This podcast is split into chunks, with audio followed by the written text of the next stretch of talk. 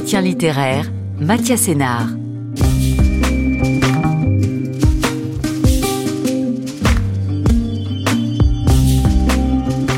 Bonjour à toutes, bonjour à tous. Aujourd'hui, j'ai l'immense plaisir de m'entretenir avec Pascal Quignard à l'occasion de la publication de son nouveau recueil d'essais dans la collection Fiction et compagnie des éditions du Seuil, complément à la théorie sexuelle et sur l'amour. Bonjour Pascal Quignard. Bonjour. Pascal Quignard, vous êtes l'auteur d'une œuvre très importante qui compte près de 80 numéros d'opus, parmi lesquels il faut mentionner les huit tomes des petits traités, les douze volumes du dernier royaume, dont le douzième, Les Heures Heureuses, est paru en septembre 2023, mais aussi un ensemble de romans fameux, comme Tous les matins du monde, Villa Amalia, Les Larmes, ou très récemment L'amour, la mer, pour lequel j'avais eu le plaisir de vous recevoir à ce micro. Vous êtes aussi essayiste, vous avez publié nombre d'essais sur différents sujets, parmi lesquels on pourrait retracer une forme d'obsession, en tout cas une ligne de force, peut-être même deux, qui ont justement à voir avec ces compléments à la théorie sexuelle et sur l'amour.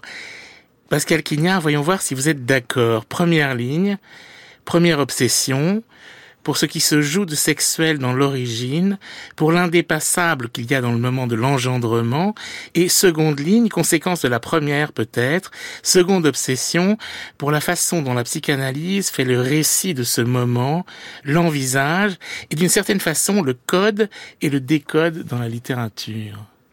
Ah, c'est très bien, c'est très bien. C'est très bien. C'est vrai que de plus en plus, et c'est pour ça même que j'y suis parfois, je pourrais paraître insistant sur ce thème, c'est vrai que de plus en plus, le fait que la vie, la vie sur Terre et la nature, loin de procéder par division cellulaire, par répétition, par auto-imitation, loin le a inventé cette chose tout à fait invraisemblable pour les biologistes, qui est la sexuation les végétaux. Plus je vieillis, plus le jardin au printemps me fascine, les bourgeons, le fait que des semences, des graines doivent s'éparpiller sous les pattes des oiseaux, sous les bottes de, de, de, lorsque nous marchons, le fait que la, la, notre origine ne soit pas en nous-mêmes, que nous n'ayons rien à notre source, que deux êtres qui sont différents, qui s'emboîtent avec haine, avec amour, maladroitement, adroitement, on n'en sait rien dans une scène dont on provient, mais qui n'est pas nous-mêmes, me paraît de plus en plus incroyable et de plus en plus mystérieux. Ça, en effet, ça me laisse un peu émerveillé et hébété. Et Pascal Quignard, les compléments, si on, peut appeler ce, ce recueil ainsi, euh, s'ouvre par un avertissement qui est un peu comme tout le livre d'ailleurs, lui aussi double. Euh, d'une part, les chapitres que nous allons lire sont, écrivez-vous, des dossiers restés ouverts et qui n'aboutiront pas, et de l'autre, un peu comme le sage, l'antan aux longues oreilles, laisse les feuillets de son savoir à un poste frontière sur la grande muraille avant de disparaître vers la ténèbre occidentale, une forme de testament, c'est-à-dire ce qui rejoint le passé et l'avenir, la promesse d'une forme de fécondation en réalité. Oh, j'espère pas autant que la fécondation. Là, vous restez en effet dans le mystère de la, sexuation et de la fécondité. Non, mais le mot testament euh, convient, convient, parce que... Comment vous dire ça? Ça n'est pas un adieu. C'est un testament dans la mesure où il m'a semblé que je devais, alors que l'époque était tournait vers quelque chose de très psychiatrique, de très cognitiviste, de très euh, médicamenteux, euh, de très anti-psychanalyse, dire, reconnaître, faire une sorte de coming out, si j'ose dire, dire, reconnaître que ça m'avait sauvé la vie que si je n'avais pas fait euh, une dizaine d'années d'analyse, euh, je ne serais pas là pour vous parler. Parce que le, désir de mort était trop grand, je ne pouvais pas continuer de vivre. Donc c'est un geste, si vous voulez, sinon de testament ou d'adieu, pas du tout. C'est un geste de, de gratitude, voilà, de gratitude plutôt. J'ai envie de dire, je ne serai pas là pour vous écrire, peut-être autant que pour vous parler, dans votre cas, puisque la psychanalyse, c'est aussi la possibilité de la littérature. C'est le, le, le récit, enfin en tout cas, c'est ce qu'on en lit, euh, c'est avant tout de euh, essai au sens noble du terme, c'est-à-dire euh, récit, mythe, euh, façon de mettre en mots euh, quelque chose qui nous dépasse ou qui nous relie. Ça, moi, je pense comme vous, euh, Mathias et Hénin. Je pense comme vous. Mais tout le monde ne le pense pas. Je me souviens de nombreux écrivains, je me souviens même de Jean d'Ormesson, très précisément, qui me disait qu'il ne ferait jamais de psychanalyse parce qu'il voulait continuer d'écrire. Moi, je reconnais que lorsque j'étais extrêmement en mauvaise condition dans les années 1980, j'espérais arrêter d'écrire, qui était quand même mon, mon, ma, malédiction, si j'ose dire, à l'époque, euh, en, en faisant une psychanalyse. Ça n'a pas du tout été le cas. Je crois que vous avez raison. Mais que peu devinent qu'il y a, comment dire, dans l'évasion mentale peut-être, qu'est la psychanalyse quelque chose qui est de l'ordre du réensauvagement plutôt que de quelque chose qui, qui serait de l'ordre de, de la, du symbolique. Vous voyez ce que je veux dire? Il y a quelque chose qui est, en effet, derrière Ferenczi, derrière Freud, derrière, derrière aussi leur maître qui était Nietzsche, derrière tout ça. Il y a quelque chose qui quand même va plutôt vers l'origine, en effet, et oui, je pense que, et vers la nature, vers quelque chose d'aussi mystérieux que la vie sur Terre et la nature. Alors Pascal Quignard, que lisons-nous donc dans ces compléments? Comment est-ce que vous avez regroupé les dossiers ou choisi les questions à laisser ouvertes? C'est pas simple. Il y a tout le monde romain. J'ai toujours, j'avais commencé dans, un livre il y a bien, des années, euh, qui s'appelait le, sexe et l'effroi. Euh, à, essayer de comprendre pourquoi, au contraire d'ailleurs de Nietzsche, au contraire de ce que l'on pensait, le, le christianisme n'avait pas été le, le, grand moment puritain de notre histoire, mais c'était l'Empire romain. C'était eux qui avaient, comment dire, éprouvé ce qu'ils appelaient taedium vitae, une sorte de dégoût de la vie au sein même du plaisir. Et j'ai voulu beaucoup fouiller ça. Et j'ai ramassé, dans ce cas-là, j'ai collecté énormément d'anecdotes et de, et de textes là-dessus. Il y en a beaucoup qui sont restés, bien sûr, dans mes tiroirs, dans mes, dans mes papiers. Et j'ai repensé à ce qu'avait fait, comment dire, Georges Dumézil, que j'avais connu à la fin de sa vie. Euh, il y a un moment peut-être où ces dossiers, il faut les donner. On ne peut pas les résoudre, ils sont des énigmes encore. Euh, mais moi, ils me passionnent toujours. Donc il y a un dossier sur euh, ce que, veut dire vraiment en romain la scène infantia, le fait d'avoir nommé, comment dire, enfant, celui qui ne parle pas. Ce qui ne veut pas dire qu'il ne bruit pas ou qu'il ne crie pas. Hein. celui qui ne parle pas, infance, enfance. Qu'est-ce que l'enfance? À Rome le mystère de Tirésias aussi. Quel est, quel est cet, cet, être dans la mythologie qui a connu les deux plaisirs, qui est l'impossibilité humaine par excellence? Oui, on va y revenir. Oui, bah très bien. Eh, mais Pascal Kivien, j'aimerais quand même qu'on rentre dans, dans, un peu dans, dans, dans, les détails de ce livre mystérieux, un livre un peu en, en fragments de mystère pour moi. Euh, première question, premier mystère. Qu'est-ce que Freud veut dire quand il écrit à Ferenczi? L'amour est une fin du monde un Weltuntergang. C'est mystérieux. Je, ça, reste, ça reste pour moi mystérieux.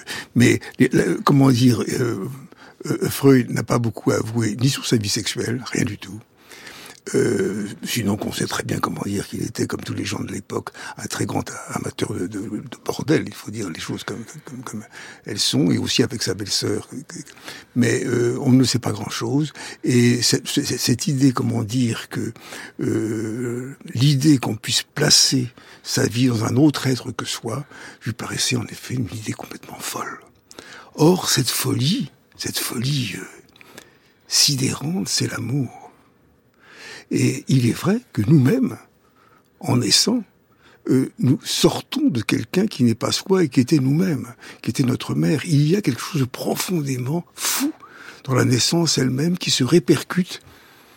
Moi, je pense que l'amour, dans ce cas-là, se différencie énormément du désir dans la mesure où c'est cette nostalgie, une nostalgie qui habite tous les êtres humains et même peut-être les plantes, une nostalgie d'avant elle, une nostalgie d'être contenu, être contenu dans quelque chose. Nous avons été contenus avant de sortir de cette, cette contention.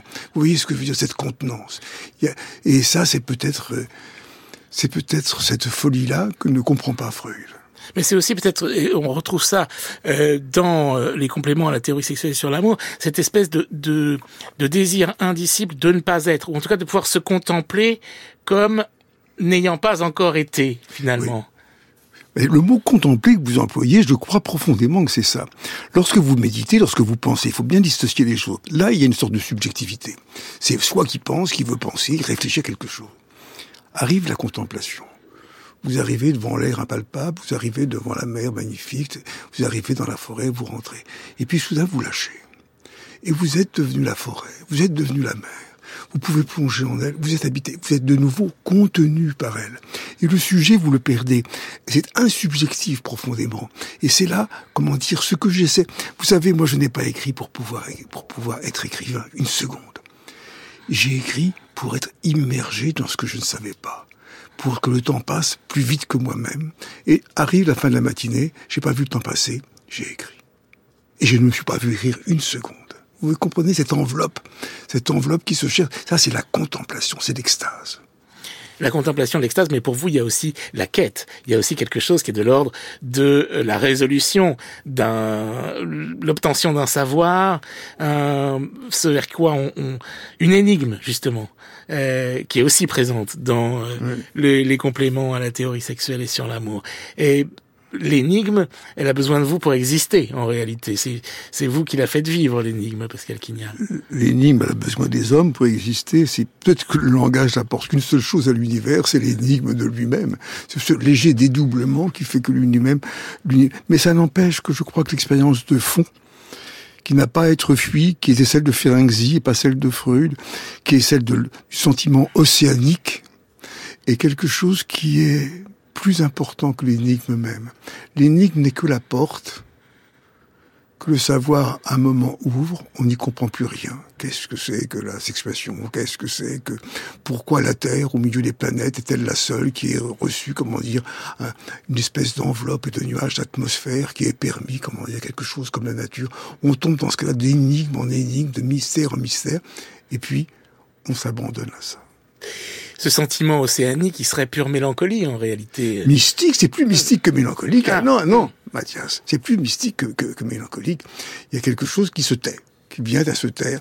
Je pense que peut-être y a-t-il un destin dans le cours de nos vies qui commencerait donc en effet par l'enfance, par quelque chose qui ne peut pas parler. Il faut l'acquérir, et puis il faut le laisser dépérir un peu, ou du moins le rendre silencieux, c'est la littérature. La littérature rend silencieux, comment dire, le langage, et puis ensuite l'abandonner.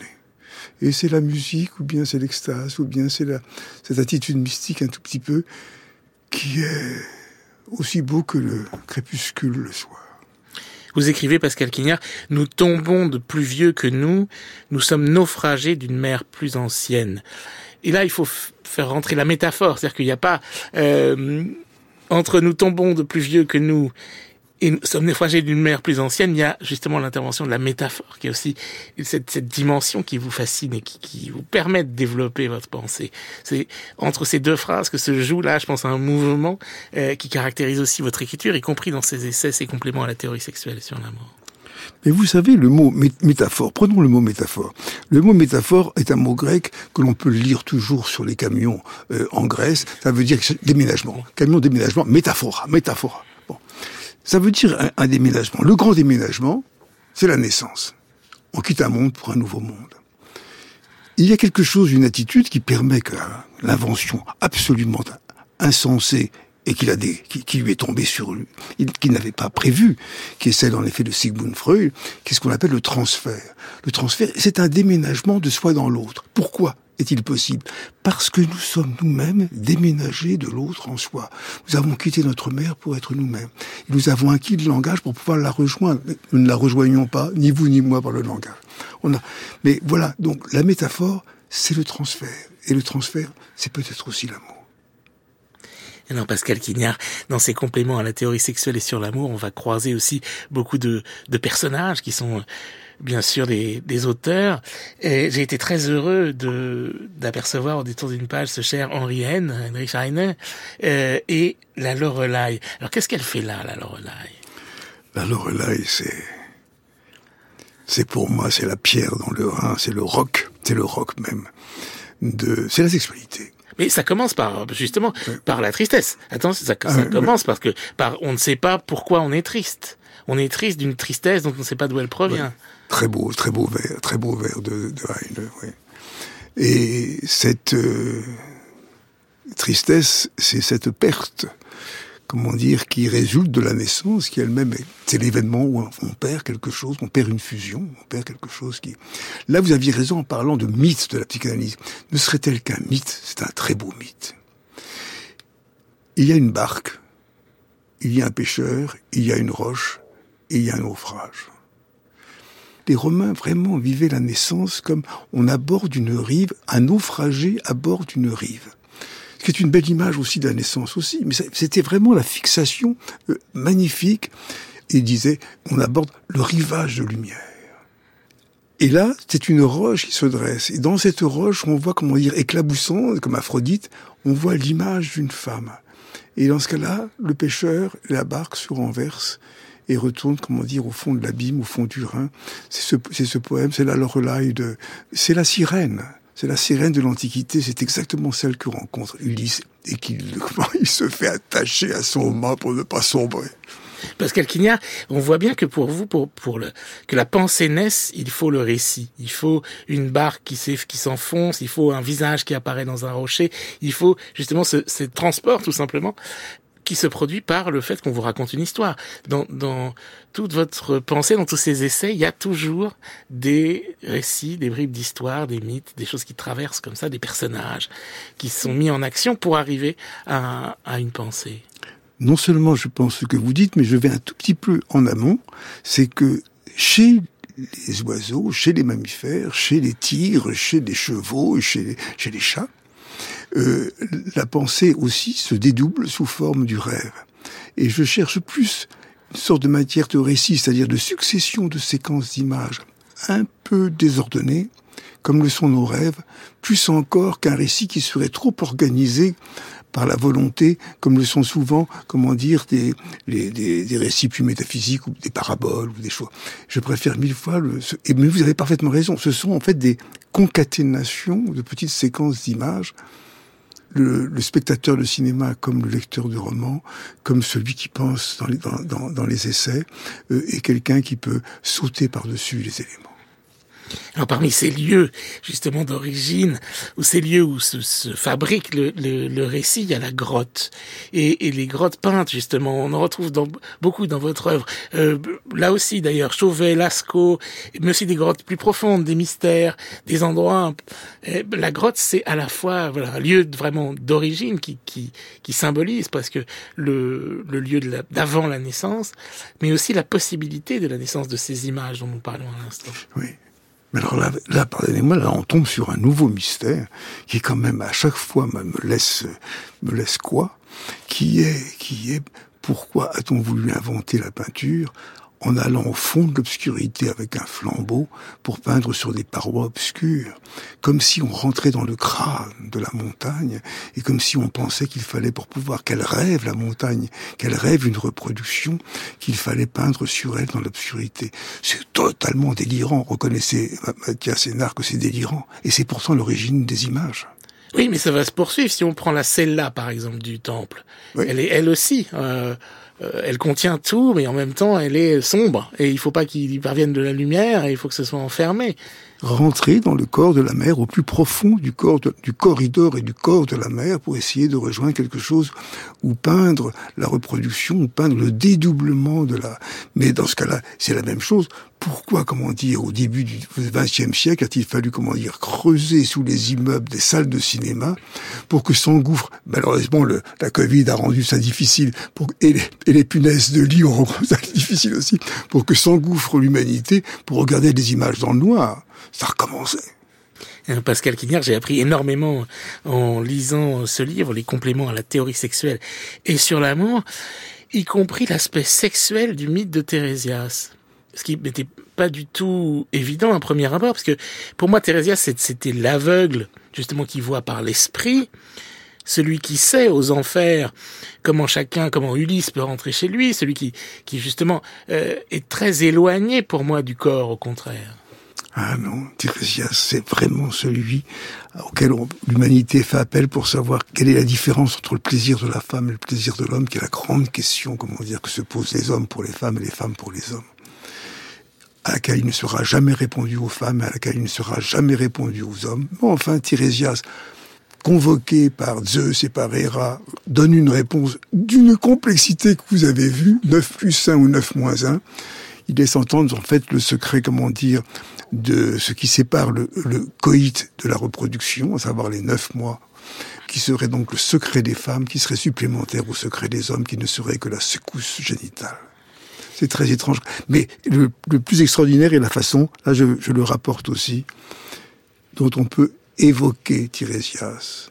C'est le seul qui ne rentre pas dans le fleuve l'été. C'est le seul qui connaisse la vérité. Aletheia. C'est celui qui n'a pas traversé le fleuve l'été. C'est le seul humain et c'est le seul divin qui connaisse la vérité. C'est un mythe très curieux, celui de Thérésia. C'est en fait, c'est le chaman. C'est le seul chaman qui reste en Grèce. Oui, c'est un peu, c'est un chaman au sens où c'est un passeur euh, d'une certaine forme de, de, de vieux savoir, de, vieux très vieux savoir, très vieux savoir. Alors il y a des, des, des, vieux savoirs dans ces compléments, mais aussi des savoirs plus plus récents, euh, et notamment, j'aimerais qu'on revienne un peu sur l'ère du balbutiement, euh, qui a été un de vos un de vos premiers Premier textes, livre, premier livre, sur lequel vous revenez justement, et cet essai euh, sur euh, von Mazor, qui justement lui aussi extrêmement mystérieux en réalité, et qui pose cette question du pacte, du contrat, qui est aussi euh, vraiment fascinante, parce que je, je vous lisais avec euh, à la fois euh, étonnement de, de novice et en même temps fascination d'entrevoir là euh, quelque chose d'extrêmement puissant en réalité, qui, qui, justement dit quelque chose de l'être humain, alors qu'on aime voir ou pas. Euh, ah sûr, certainement, certainement. Mais qui, qui est quand même euh, extrêmement présent en réalité. Ça avait beaucoup troublé, je me souviens, Gilles Deleuze quand il avait lu cet essai. Mais c'est la même chose de toute façon avec la, avec la psychanalyse, vous savez. L'idée qu'on forme un pacte est une idée illusoire, il n'y a pas de pacte possible.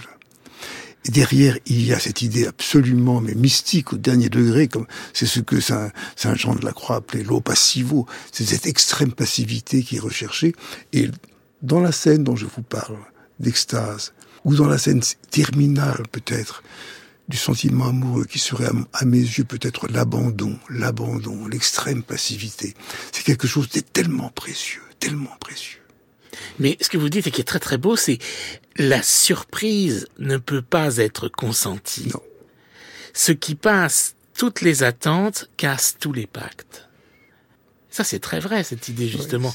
et on voit là le, le, rapt, par exemple, énormément de moments de surprise où, là, voilà, aucun accord ne vaut.